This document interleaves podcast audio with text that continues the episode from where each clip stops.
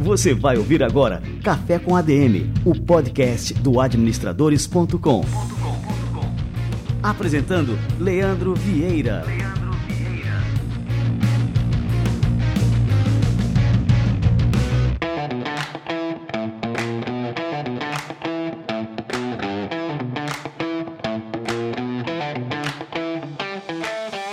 Fala galera, está no ar mais um Café com a DM, a sua dose de cafeína nos negócios. E estamos começando o nosso episódio número 179, direto da quarentena.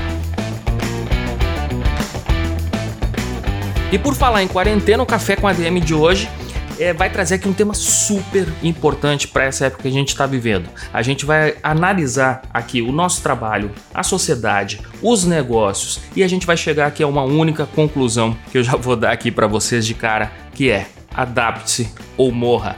A gente vai conversar aqui com uma das principais referências no Brasil quando o assunto é inovação tecnológica, ciência, empreendedorismo. Esse cara é uma referência mundial no assunto, já esteve por aqui no Café com a DM e é a segunda vez eu tive que chamar ele para poder entender o que, que está acontecendo no mundo agora. É o Silvio Meira. Daqui a pouquinho, Silvio Meira chega por aqui. Este Café com a DM de hoje está imperdível, fica ligado. Antes de mais nada, eu quero dar uma super dica para vocês. Fica ligado, olha só.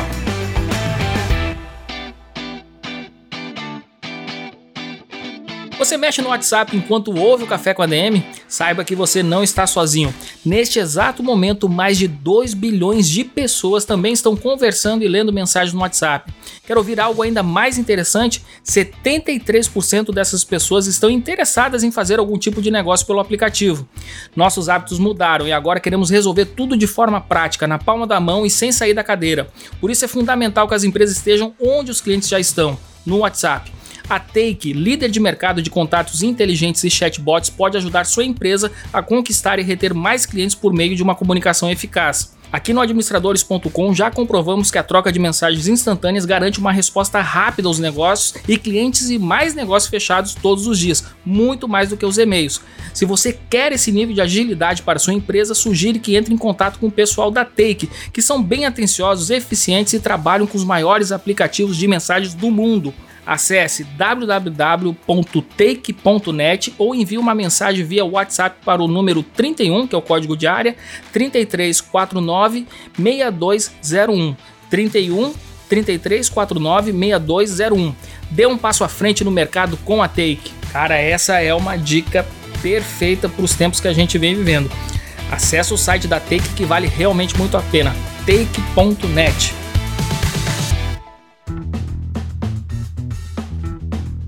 E a gente tem feito muitas lives no Instagram. A gente tem feito uma série de lives todos os dias às 3 horas da tarde. Você pode acompanhar, é só se ligar no nosso Instagram, arroba está com uma programação super massa por lá. É, essa semana, só para você ter ideia, eu já entrevistei o César Souza, entrevistei também o Renato Greenberg. O conteúdo tá fantástico, né? E vai ter muito mais entrevistas por lá também. Já passou o Ricardo Amorim, que a gente é, teve o episódio aqui no Café com a DM semana passada, também foi transmitido via live. É, enfim, Fica ligado no nosso Instagram, todos os dias, 3 horas da tarde, um expert super, super especial para a gente debater não só é, essa crise de coronavírus, crise de saúde, mas também para ter alternativas, soluções sobre o que, que a gente deve fazer nesse momento para a gente poder continuar os nossos negócios, continuar a nossa vida também. É plenamente possível a gente aproveitar oportunidades de crescimento nesse momento. Então fica ligado no nosso Instagram, arroba Portal Administradores, todos os dias, 15 horas. Bom, e por falar nisso, muita gente por lá tem me perguntado dicas de leitura para essa época de quarentena e tudo mais. Eu tenho falado por lá, mas eu vou fazer aqui o quadro livro da semana e vou indicar três livros para essa quarentena, beleza? Então vamos lá, livro da semana.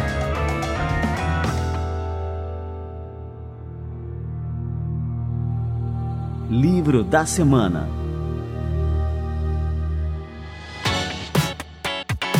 Muito bem, no nosso quadro Livro da Semana de hoje, eu vou indicar três livros, três livros da semana para vocês lerem durante essa quarentena. E são três livros de um único autor, o Ryan Holiday. Eu sempre falo do Ryan Holiday por aqui, eu sou fã. É, foi através do Ryan Holiday que eu despertei para o estoicismo, então nada mais justo do que fazer essa referência aqui à obra do Ryan Holiday. Ele escreveu três livros sobre o assunto.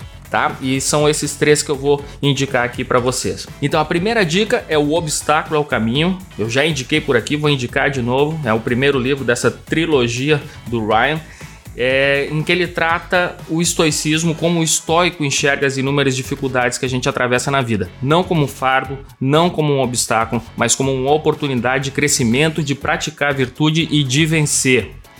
Segundo, o segundo livro, O Ego é o Inimigo, o Ryan se concentra em exemplos e práticas para a gente dominar o nosso maior adversário, o nosso ego. E finalmente, o terceiro livro, e a terceira dica aqui do livro da semana, é A Quietude é a Chave, é onde ele encerra essa fantástica trilogia demonstrando que a única forma de se ter discernimento, autodomínio e foco é a partir da quietude. E ele ensina a gente a desenvolver isso, né? Desenvolver a quietude na nossa vida. O Ryan Holiday é um escritor bastante jovem, ele é certamente o mais voraz estudioso contemporâneo sobre o legado estoico e a sua popularidade faz jus à sua imensa contribuição. Ryan tem aproximado milhares e milhares de leitores ao estoicismo, que é uma linha filosófica essencialmente prática e realmente aplicável à vida de qualquer um e essencial neste momento que a gente está vivendo agora. Eu tenho um amigo, o Gutenberg, famoso Berguinho, é, que me mandou uma mensagem essa semana dizendo assim: ó, Leandro, muito obrigado por você ter me apresentado o estoicismo, senão não estaria aguentando esse momento. E é verdade, para mim é a linha filosófica é, mais prática, mais aplicável e é essencial para momentos incertos e de crise como esse que a gente vem vivendo e que a gente também aprende a desenvolver esse olhar sobre identificar as oportunidades escondidas em cada obstáculo. Beleza? Tá aí a dica do nosso livro da semana, a trilogia do Ryan Holiday, O Obstáculo ao Caminho, O Ego ao Inimigo e também A Quietude é a Chave, todos traduzidos para o português. Livro da Semana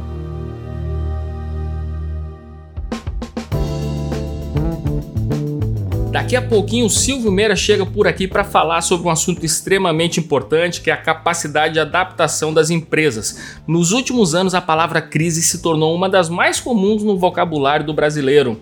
As empresas enfrentam momentos difíceis e sempre há uma nova contingência que leva ao fechamento em massa de empreendimentos. Por isso é importante ter uma estratégia e implementar um modelo ágil de gestão nos negócios. Mas o que isso significa? Para saber, eu recomendo que você siga o podcast Os Agilistas, iniciativa da DTI Digital e um grande parceiro do Café com a DM. Toda semana eles trazem conteúdos aprofundados sobre práticas gerenciais, redução de custos operacionais, cases e metodologias ágeis de gestão eu sempre tiro um tempinho para ouvir, arejar mente e ter novas ideias. Recomendo que você faça o mesmo. Siga os agilistas no Spotify. Todas as quintas-feiras tem episódio novo por lá.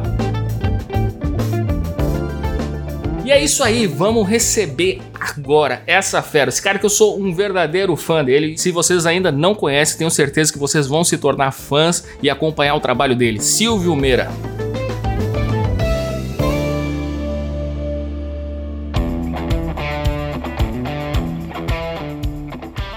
Uma das principais referências do Brasil quando o assunto é inovação tecnológica, o cientista, professor e empreendedor Silvio Meira é responsável por uma série de iniciativas que tem incentivado e viabilizado o empreendedorismo disruptivo de alto impacto no nosso país. Ele é graduado em Engenharia Eletrônica pelo Instituto Tecnológico de Aeronáutica, é mestre em Informático pela UFPE e PhD em Computação pela University of Kent, da Inglaterra.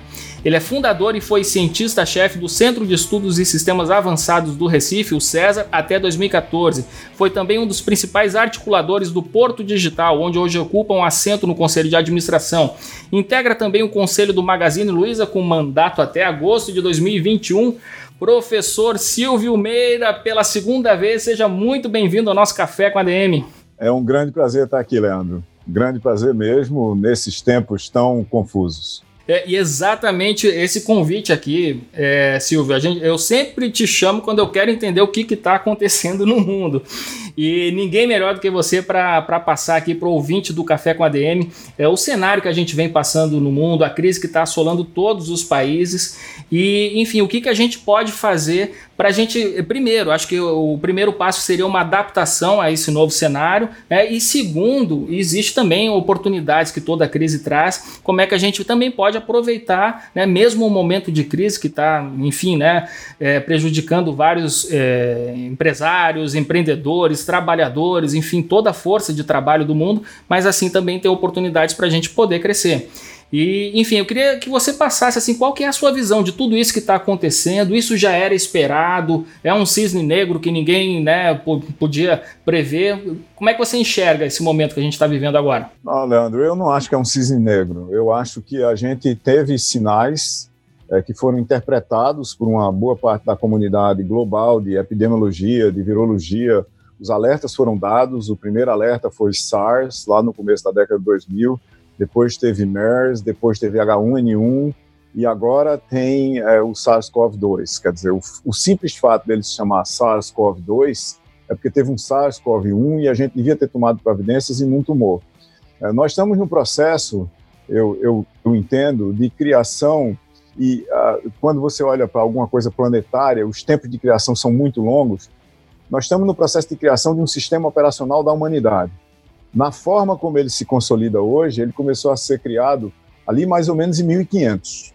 Né? Se a gente olha para Galileu Galilei e, e, como é que o sistema planetário funciona e é, quem está em que lugar, porque aí você começa a olhar para as estrelas de uma outra forma, para o Sol, é, para a Lua, e você começa a fazer mapas e você começa a fazer viagens intercontinentais sabendo o que está fazendo você começa a globalizar a economia, você começa a globalizar entendimentos e culturas, você começa a sofrer influências de lugares que são muito longe de você, e você, é, dando um zap rápido nesse, nessa timeline, que eu estou falando aqui a partir de, é, do, de 1500, basicamente, você começa a chegar num ponto onde você consegue voar com escala entre ah, duas cidades do Brasil, Rio e São Paulo, e 20 cidades da China, por exemplo e fazer isso com uma parada de duas, três horas no meio do caminho.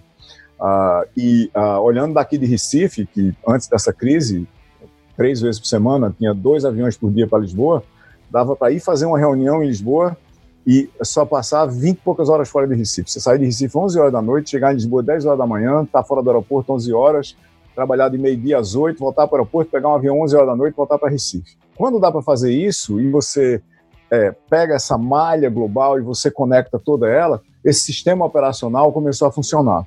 Só que ele não é um sistema operacional em cima de uma plataforma de hardware que tem software em cima e tudo é virtual. Ele é físico.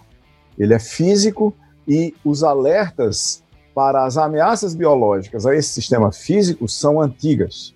Nós construímos um sistema operacional sem antivírus.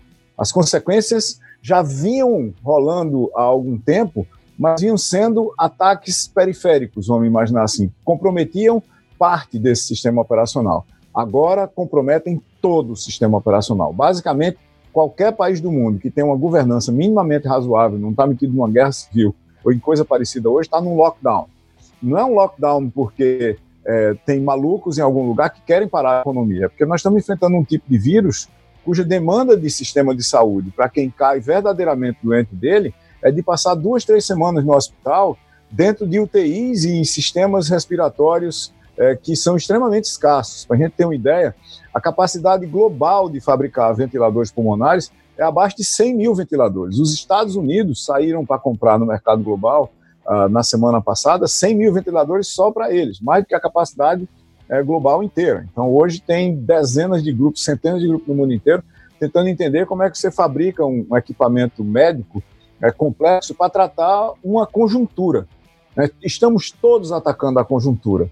E estamos todos atacando a conjuntura porque nos esquecemos de tratar a estrutura. É quase exatamente o mesmo que aconteceria se a gente tivesse o portal administradores sem nenhuma proteção contra vírus computacionais e de repente aparecesse um ransomware e criptografasse o administradores. Aí a gente ia tratar a conjuntura que vai sair muito cara porque a gente não investiu na estrutura de proteção desse sistema, no caso do meu exemplo, administradores, em que poderia ter sido muito mais barato do que o custo de parar, de tratar, de voltar. Uma coisa que eu acho também que vai acontecer, se houver um mínimo de entendimento do que aconteceu agora e quais foram as causas, é que nós vamos começar a partir para a instalação verdadeira desse sistema operacional da humanidade, versão 2.0.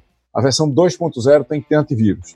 E isso vai envolver um conjunto muito grande de mudanças, não só do nosso comportamento pessoal, mas do que, que a gente vai ter que fazer. Uma das consequências diretas é, desse vírus, desse ataque de vírus agora, por outro lado, é uma transição sociotécnica da humanidade afetada por isso. O que é uma transição sociotécnica? Uma transição sociotécnica ocorre quando você já tem os componentes tecnológicos para fazer uma mudança de comportamento, mas só subconjuntos, às vezes pequenos, de pessoas fizeram essa mudança. E de repente acontece um evento que obriga todo mundo a fazer essa mudança de uma vez. Então, empresas inteiras que nunca tinham imaginado que iam, um, precisar trabalhar de forma distribuída e descentralizada, e dois, que aprenderiam a fazer isso em duas semanas, aprenderam. Aprenderam porque era necessário se adaptar, era necessário evoluir para sobreviver. Isso não significa que elas se transformaram, mas significa que elas conseguiram mudar o seu sistema operacional, o seu modo de operação, assim, quase que de uma hora para outra, de totalmente analógico para analógico combinado com digital ou para integralmente digital.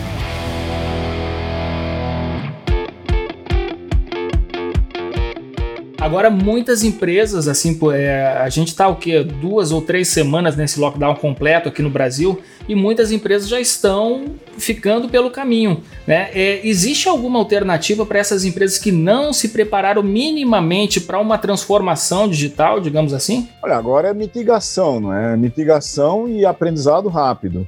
Você pega, por exemplo, todo o setor de varejo.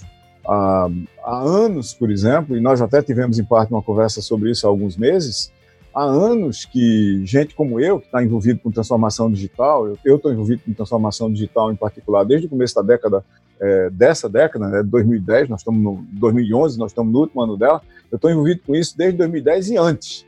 Já faz décadas, eu vou botar duas aí, porque eu acho que o processo de transformação digital começa ali nos smartphones. Na época, exatamente ao mesmo tempo que as pessoas começam a sair de casa carregando seus equipamentos computacionais conectados, que são os smartphones, você começou a mudar o comportamento do indivíduo enquanto agente em rede, enquanto consumidor, enquanto produtor de conteúdo. Na hora que o comportamento desse consumidor, desse é, cliente em potencial, começou a mudar e as empresas não começaram a acompanhar, elas começaram a ficar atrasadas. E nós, que estávamos no universo digital lá desde 2005, 2007, 2008, 10, 11, 12, 2015, começamos a alertar as empresas para a urgência, urgência da urgência, talvez, a urgência de segunda ordem, das empresas começarem a entender o que era um mundo que tinha uma espécie de um substrato digital para todos os comportamentos, fossem os comportamentos virtuais ou os concretos. Ou seja, um mundo que uh, Luciano Floridi chama do mundo digital, o mundo que é físico misturado com digital. E muita gente uh, simplesmente se negou a perceber que haveria essa transição. No ponto de vista do varejo, por exemplo, um número grande de analistas na Europa e nos Estados Unidos, em função do que começou a acontecer, principalmente nos últimos cinco anos, cunhou a expressão apocalipse do varejo. Né? Uh, ou seja, à medida que um fica mais barato, fica mais cômodo, fica mais prático, você comprar um número muito grande de classes de produtos que você é, necessita online, ainda deixando de lado frutas, verduras é, perecíveis e assim por diante, é, de repente as pessoas começaram a ter certos tipos de comportamento de compra que começaram a chegar em automóveis, por exemplo. As pessoas se perguntando, Pô, se o carro tem só esses adereços aqui, ah, que, eu, que eu posso até simular como era que eu colocaria no meu carro, a cor, a roda, o tipo de acabamento interno, assim por diante, por que eu não posso comprar e pagar o carro todo online ou fechar o contrato é, de financiamento desse carro online? e as estruturas legadas, tanto as regulatórias, vender carro no Brasil, por exemplo, tem uma lei específica para isso, a lei Ferrari, né, de distribuição, de revendedora, de área física da revendedora, é, que ela pode usar e assim por diante para como mercado, né? Ah, o espaço regulatório e os agentes é, de mercado é, continuaram negando essa realidade. E de repente ela chegou de uma hora para outra. Ela chegou de uma hora para outra. O que, que as empresas podem fazer? Primeiro, começar a se preparar em regime de urgência, atrasada, claro, para entender qual é esse universo digital, onde é que ele está, onde é que ele estava há cinco anos atrás. Porque quem está chegando agora não vai conseguir pular exatamente dentro do que está acontecendo agora. Mas, por outro lado, quem está chegando agora, se não quiser ser um protagonista, no sentido de protagonista de primeira grandeza, que cria sua plataforma, que define seu mercado, que cria seu ecossistema, que, ah, de uma certa forma, programa os agentes que fazem parte eh, de sua rede, pode se acoplar à rede já existente. Eh, Para citar um exemplo de um dos, do, das empresas onde eu faço parte do conselho, nesse fim de semana agora, o Magalu lançou o Parceiro Magalu. O Parceiro Magalu, parceiromagalu.com, não estou querendo fazer nenhuma propaganda, estou querendo ajudar, é uma conexão para a plataforma de vendas, de pagamento e de distribuição do Magalu para que varejistas de pequeno porte, isso foi lançado para ajudar varejistas de pequeno porte, possam imediatamente botar a sua loja online com uma plataforma que é extremamente simples de você inserir seus produtos lá dentro, até porque já a maior parte dos SKUs, ou todos os SKUs que o Magalu vende, já está lá. Se você vende as mesmas coisas também, é só você dizer, eu vendo esse, vendo esse, vendo esse, vendo esse, vendo esse, a minha loja é assim,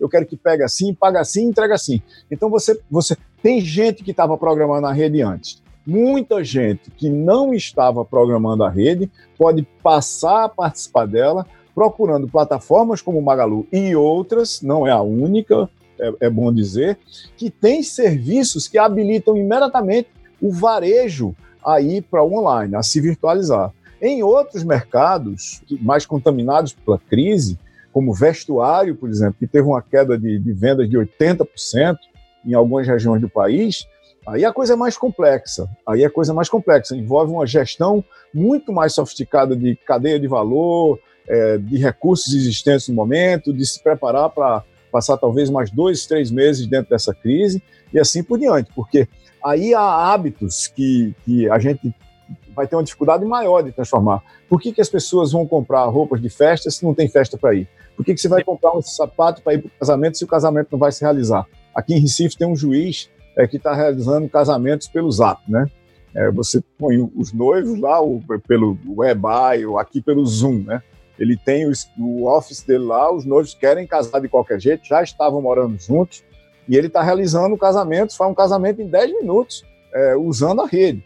Mas, mas não tem a festa, não tem o buffet. O que é que o buffet vai fazer? Eu estou vendo aqui no Recife, por exemplo, os buffets entrando online, entrando online de uma forma ingênua, distribuindo cardápios pelo Zap, para você encomendar pelo Zap, para fazer o depósito online, com, com débito online, para eles mandarem entregar de moto e congelado na sua casa, para fazer entregas em pacotes maiores para você que está no momento sem cozinheira, sem empregada, sem diarista, assim por diante, e descongelando durante a semana e começando a resolver. Quer dizer, aquele antigo negócio de congelamento, de repente está sendo uma saída é, para bufês que tem cozinhas que estavam parados e que tem gente demandando comida em casa. É verdade, uma boa ideia essa adaptação, né? Assim, eu vejo muitos é, restaurantes que estão nesse desespero. Aqui, por exemplo, na cidade de João Pessoa, uma grande churrascaria já fechou as portas, né? Mandaram o comunicado que todo mundo recebeu pelo WhatsApp e tudo mais.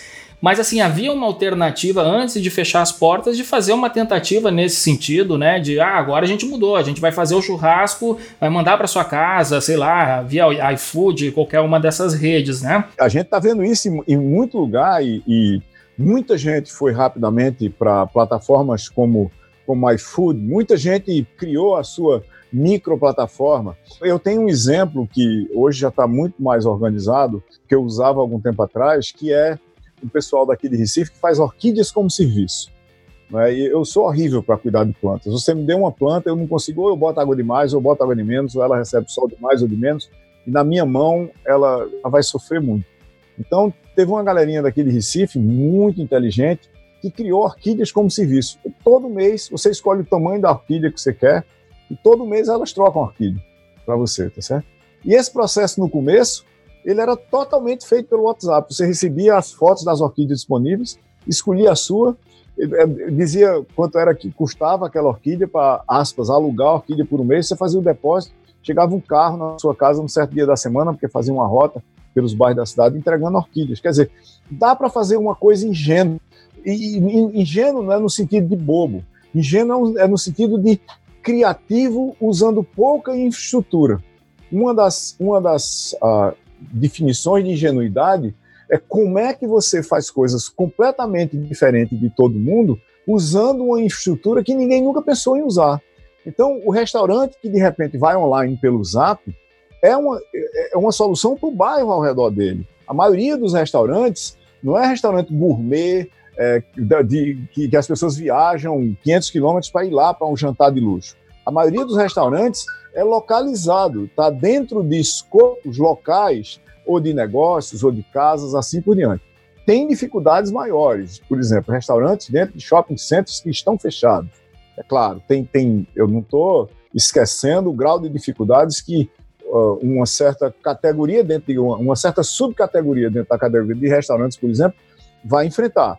Mas uh, uma coisa que muita gente está fazendo agora é, de alguma forma, se conectar com seu público no espaço virtual. Mesmo quem tinha só aquela presença de postar foto de prato no Instagram sem nenhuma estratégia, agora está usando o Insta, está usando o WhatsApp para verdadeiramente atender os seus clientes. Para isso, você tem que criar mecanismos de relacionamento, você tem que entender como conversar com a pessoa no digital. Não é a mesma coisa de receber no físico. Você tem que entender as demandas das pessoas e as horas. Você tem que entender que para muitos tipos de coisa, você não está fechado. Não é aquela história, eu ligo para o restaurante para fazer uma reserva, aí aparece uma voz dizendo estamos fechados. Em online não existe você estar fechado, não é? Em online é o seguinte, se você está fechado, o seu, o seu aspas telefone tem que dizer nós estamos atendendo no momento por um formulário no endereço xyz.com. Por favor, vá lá e reserve uma hora. Então tem uma coisa diferente no online. O online é 24 horas por dia e muita gente não entende isso. Eu diz, não, eu tenho um expediente. É aquela mesma coisa que as pessoas, muitas ainda chamam, principalmente os mais antigos. O pessoal de quando eu trabalhava na universidade ainda, eu era professor da, da Federal, é, fui professor até 2014, quando eu me aposentei, tinha pessoas mais idosas do que eu, que vez por outra chegavam para mim e diziam, professor, e aí, como é que está a repartição? Né, que é aquela ideia antiga de repartição pública. Eu digo, eu não sei onde é que você está, mas eu não sei onde é que fica esse negócio de repartição, não. Eu não conheço isso.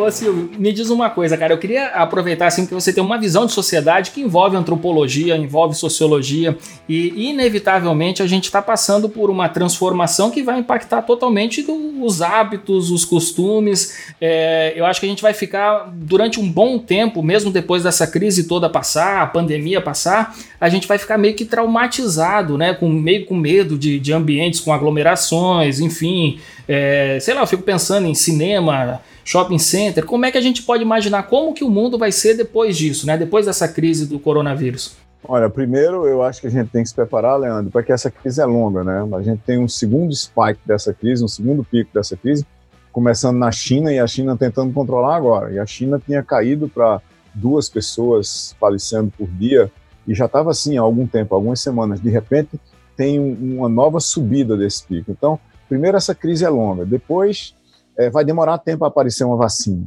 Terceiro, talvez demore uh, tanto tempo quanto a vacina para aparecer remédios uh, efetivos para esse vírus aqui. No momento estão sendo testados dezenas de remédios diferentes já aprovados que viriam para outras doenças para ver se eles atacam uh, esse vírus em particular.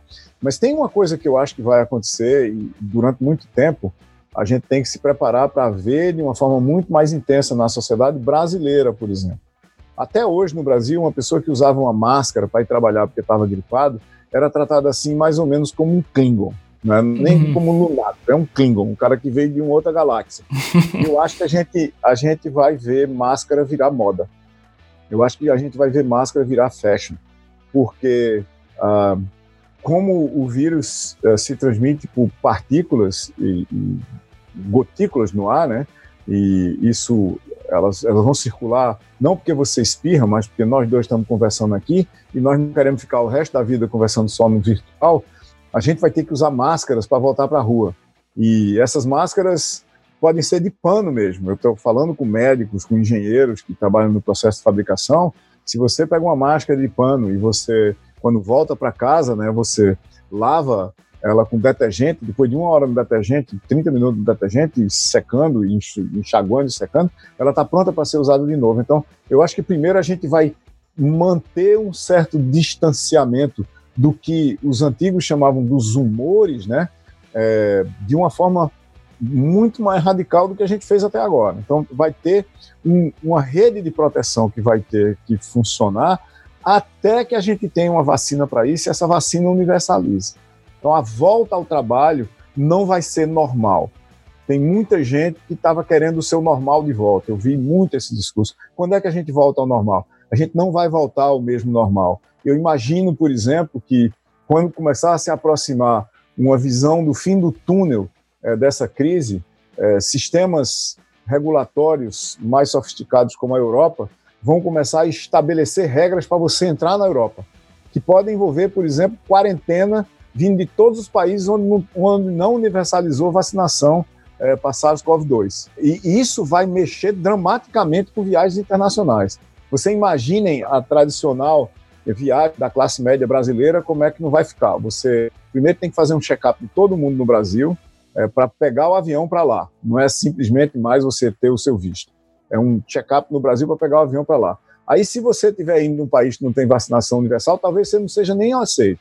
Se tiver vacinação universal, é capaz de você chegar lá e um subconjunto do pessoal que tem o check-up, que está vacinado, ser escolhido para ficar em quarentena lá.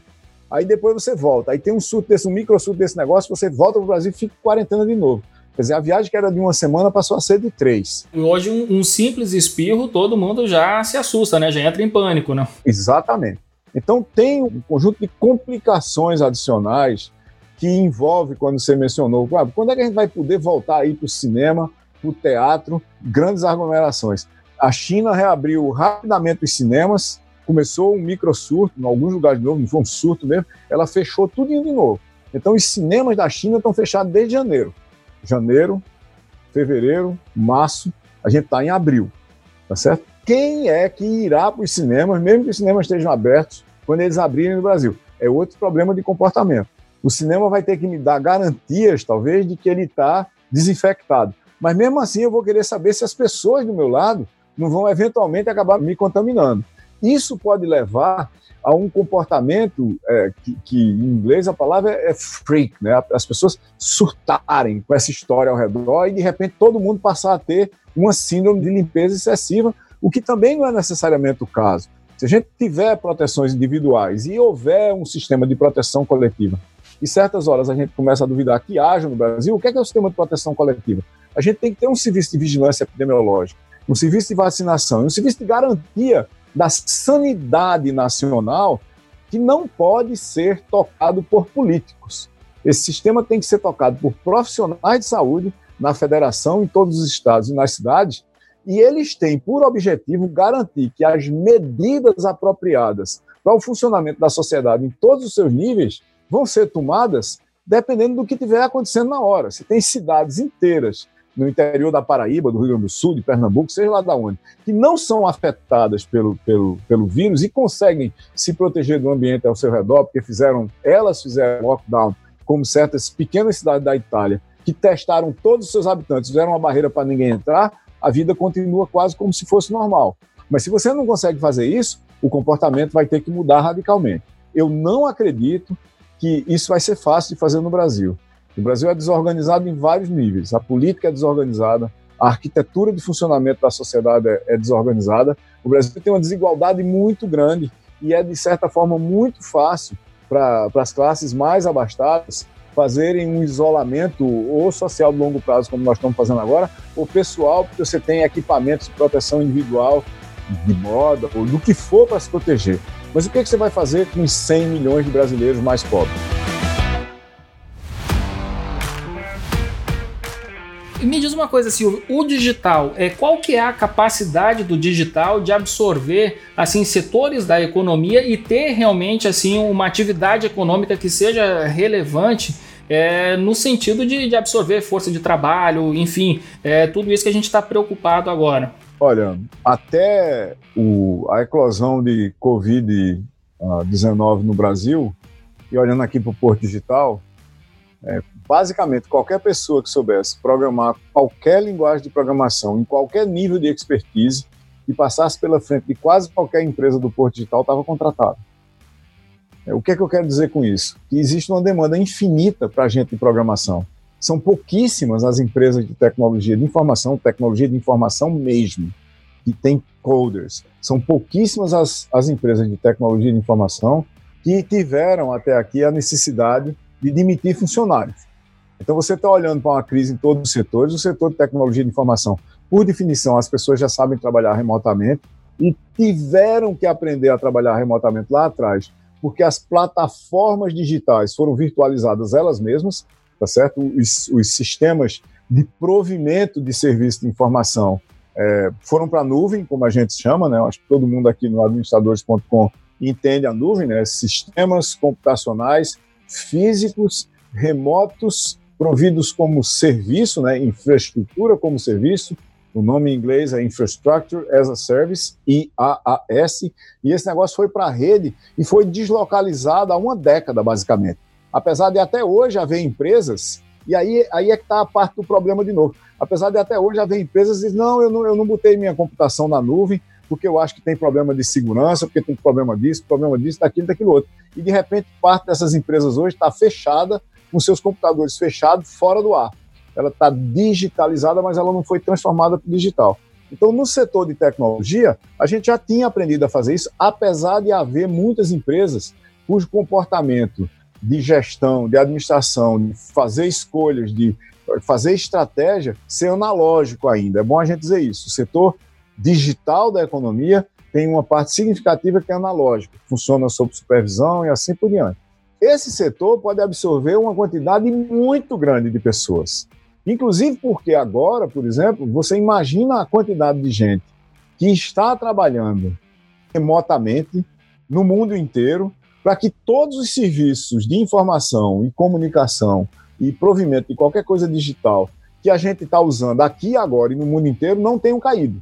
A demanda por computação online, a demanda pela rede, subiu por uma ordem de magnitude inteira, quase no mundo inteiro.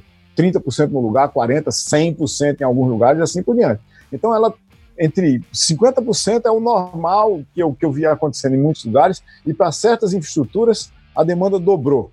Né? Então, estou falando aqui uma ordem de magnitude não em 10, mas uma ordem de magnitude em 2, em binário. Para que isso aconteça, mais gente foi trazida para fazer isso. O setor digital pode absorver muita gente, mas não pode absorver todo mundo e nem pode absorver quem não tem informação para o digital. A gente tem uma demanda para o futuro, é, eu acho, no sistema educacional, da gente chegar num ponto onde programação, linguagens de programação do computador, tem que ser tratada como língua estrangeira, né? Para você chegar e dizer assim, então, eu fiz até o ensino médio e eu falo as seguintes línguas. Eu falo português, eu falo inglês e eu falo Python. Certo? A gente tem que chegar nesse ponto. E tem que chegar nesse ponto mesmo. E por que isso? Porque se você não fala português, você não sabe ler as especificações de um projeto e não sabe escrever a documentação do que você fez. Se você não fala inglês, como esse mercado é global, você fica só no mercado brasileiro. Então, quando você olha, por exemplo, hoje no CESA, nas principais instituições e organizações do Porto Digital, uma parte significativa dos contratos é, é de fora do Brasil. Você tem contrato com a França, tem contrato com o Marrocos, tem contrato com o Japão, com a China. Qual é a língua comum desses países? É inglês, você tem que falar inglês. E para participar desse, desse universo digital em primeira pessoa, né, na primeira classe do, do avião digital, você tem que saber programar. Tem, você, claro que você pode fazer um outro bocado de coisas muito grandes, mas você sabendo programar, você está definitivamente participando da primeira linha do universo digital. Para mim, esse é que é, o, é, é que é o problema. E a gente vai ver acelerar agora um número de transições muito grande. Por exemplo, tem, na minha opinião hoje, tem um número de empresas analógicas em certos mercados que fechou para não mais abrir. Determinado tipo de loja de varejo, de certo tipo de produto, que as pessoas agora vão entender como é que compram online, isso vai para online de uma vez por todas. Determinados tipos de transação em sistema financeiro, que mesmo os mais renitentes, que exigiam ir para a agência para fazer essa transação, isso vai para online e não tem volta também. Em novembro, o Brasil vai começar a ter o PIX, que é o Sistema Integrado de Pagamentos Digitais do Banco Central. Todas as instituições é, financeiras do Brasil com mais de 500 mil habitantes vão ter que fazer todas as suas transações, todas as transações, passarem por dentro do Banco Central em tempo real, 24 horas por dia. Então, aquela história de que eu quero fazer uma, uma transferência para você às 9 horas da noite e eu tenho que programar para amanhã, porque o banco fechou, não sei o que lá, isso vai acabar. O sistema financeiro vira parte do sistema operacional do país, é aquela história do sistema operacional. Para que isso aconteça, tem competências tecnológicas que vão ser demandadas para manter esses sistemas funcionando em tempo real. Qual é a grande oportunidade para todo mundo na crise agora? Aprendam a programar. Dezenas de instituições colocaram centenas de cursos na rede de programação em todo o canto.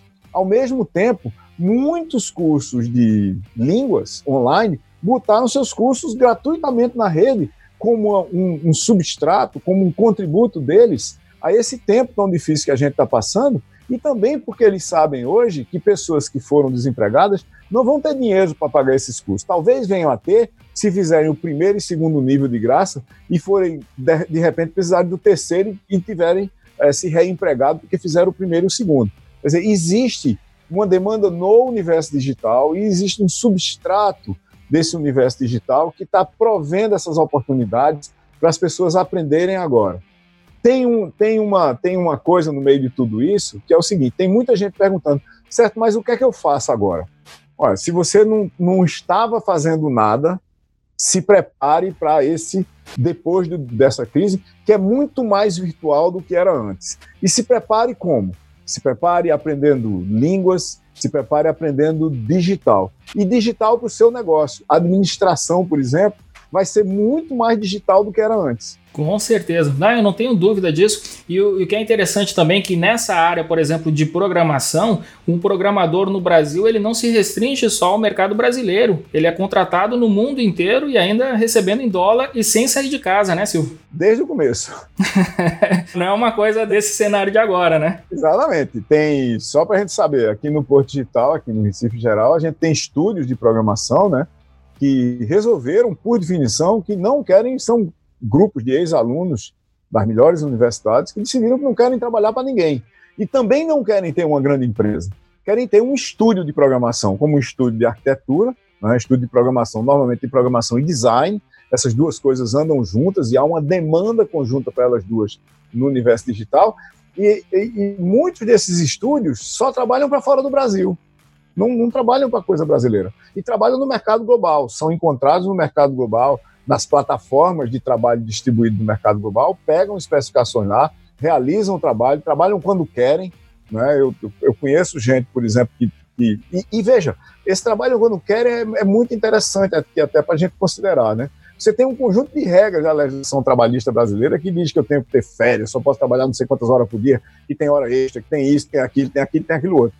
Quando você olha para esse trabalho online, que não é feito nem para o Brasil, não tem empregador fixo, eu pego meus contratos online, eu conheço gente que faz o seguinte, cara, eu quero morar pelo menos uma semana por mês em Fernando de Noronha e só quando tiver pico, tá certo?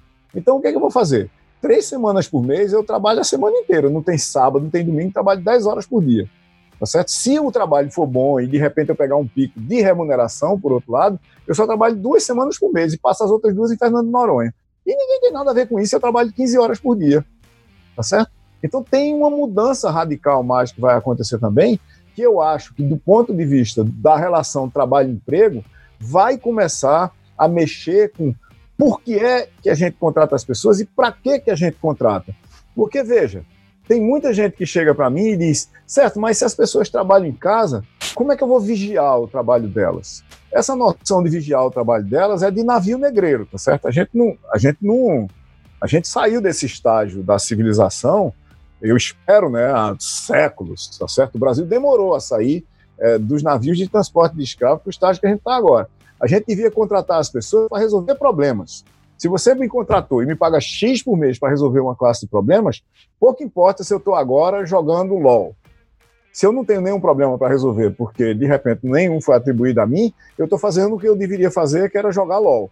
E se eu resolvo os problemas que você me deu? Vamos combinar que você vai me dar quatro problemas por dia. Eu resolvo eles de manhã e de tarde eu resolvo jogar LOL, tá tudo bem também. Tá certo? Porque imagine, se eu estou em casa agora e estou resolvendo todos os problemas que você me dá, e eu estou passando a metade do meu tempo jogando LOL, que era a metade do tempo que eu gastava para ir para o trabalho e voltar dele no trânsito, no engarrafamento, pegando um ano de cabo 4, por que, que eu não posso continuar fazendo isso? Isso vai ser uma, um, um rearranjo do processo é, não só de como é que eu pessoalmente trabalho, mas como é que o trabalho é coordenado, como é que o trabalho é avaliado, como é que ele se relaciona com o emprego. De repente, quando essa crise passa, talvez haja muito mais gente que vá funcionar como um agente independente e seja feliz com isso do que havia antes. Eu acho que talvez uma coisa que essa crise acelere seja a digitalização do trabalho e, consequentemente, uma mudança radical no entendimento do que é um emprego.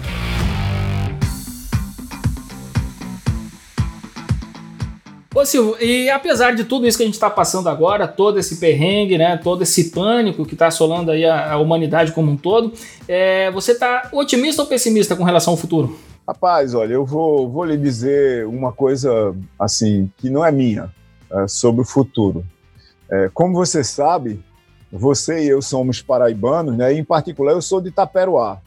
Eu sou de Taperoá, que é a terra de Ariano Suassuna. E Ariano tem uma frase, três pequenas frases, respondendo essa pergunta, que ele respondeu uma vez numa conferência, e eu é, copiei e passei a usar quase como moto pessoal meu, é, para entender o próprio futuro e principalmente o futuro em tempos de crise. A vez por outra, a gente tem uma crise do tamanho dessa. Ela pode ser política, econômica. Essa é uma crise de biossegurança, né, que levou a uma crise econômica, que a gente já estava dentro de uma crise política. Então, a gente no Brasil está num futuro extremamente complicado. Mas o que era que Ariano dizia? O Ariano dizia o seguinte: o otimista é um tolo. E por que, que o otimista é um tolo? O otimista é um tolo porque ele acha que tudo vai dar certo sem ele fazer nada. e as coisas não vão acontecer assim. Por outro lado, o pessimista é um chato, porque ele acha que tudo vai dar errado, mesmo ele trabalhando que nem um louco para que as coisas deem certo. E apesar disso, ele trabalha, mas trabalha no nível de chatice que contamina a vida da gente de, de maneira muito dramática. O bom mesmo, dizia Ariano, é ser um realista esperançoso, é entender onde é que a gente está metido e ver o que, que a gente tem que fazer para sair daqui, tendo a esperança que o contributo de todos para sair daqui leve a gente a um melhor estado de coisas. Eu, em particular, espero, nesse meu realismo esperançoso, e é, não negando nenhuma parte da crise que a gente está vivendo, que, como eu disse no começo, é uma crise no sistema operacional do planeta Terra, tá certo? Que a gente saia dessa crise com mais estrutura. O mundo vem vivendo muito conjunturalmente. É da mão para a boca o tempo todo, como se diz no interior, no meu interior da Paraíba, né? Você é da mão para a boca, da mão para a boca. A gente não tem uh, uma previsão para três dias no futuro, para 15 dias no futuro. Os mercados vivem num desespero do dinheiro eh, se muda de Nova York para Tóquio, de Tóquio para Hong Kong, de Hong Kong para Frankfurt, para Londres e para Nova York de novo. Quer dizer, é 24 horas por dia e um desespero infinito com as pessoas vivendo da mão para a boca por mais dinheiro que tenha, por mais recursos, por mais meios que tenha.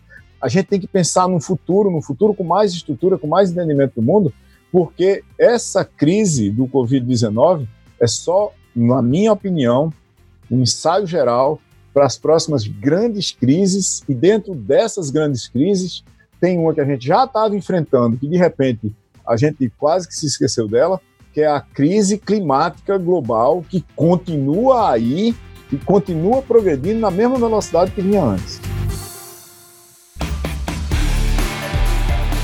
Muito bom, Silvio Meira, cara, é sempre bom aqui a gente conversar contigo, Silvio. Muito obrigado por mais uma vez participar para deixar claro o que, que a gente está vivendo. Você é um cara que tem uma visão é, de tudo, de sociedade, tecnologia, de mercado. Então, é, e acaba deixando a gente, como você falou, né, realistas e esperançosos, né, realistas porque a gente vai trabalhar para mudar essa realidade e sempre com uma esperança, né, de, desse trabalho ser positivo e realmente conseguir transformar a nossa sociedade, o nosso futuro em um futuro melhor. Muito obrigado mesmo, viu, Silvio? Grande prazer, boa sorte para todos nós e até a próxima. Valeu demais, sou teu fã, cara.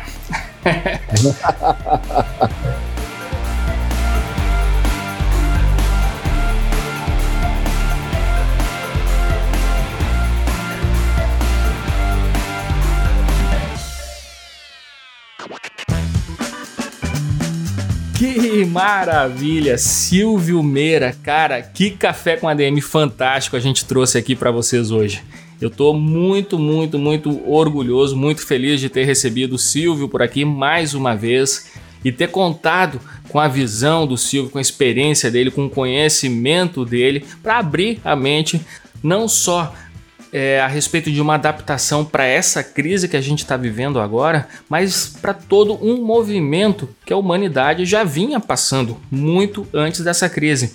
E a realidade é que o coronavírus acelerou essa necessidade de adaptação que já era para a gente já estar tá adaptado é, há um bom tempo.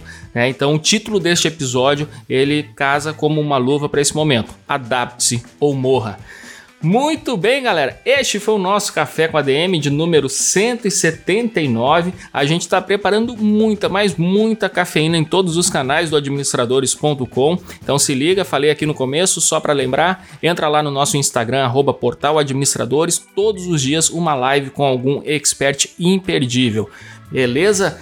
E por aqui, todas as sextas-feiras, a sua dose semanal de cafeína. Então, galera, eu espero vocês na próxima sexta-feira em mais um episódio do Café com ADM, a sua dose de cafeína nos negócios. Até lá!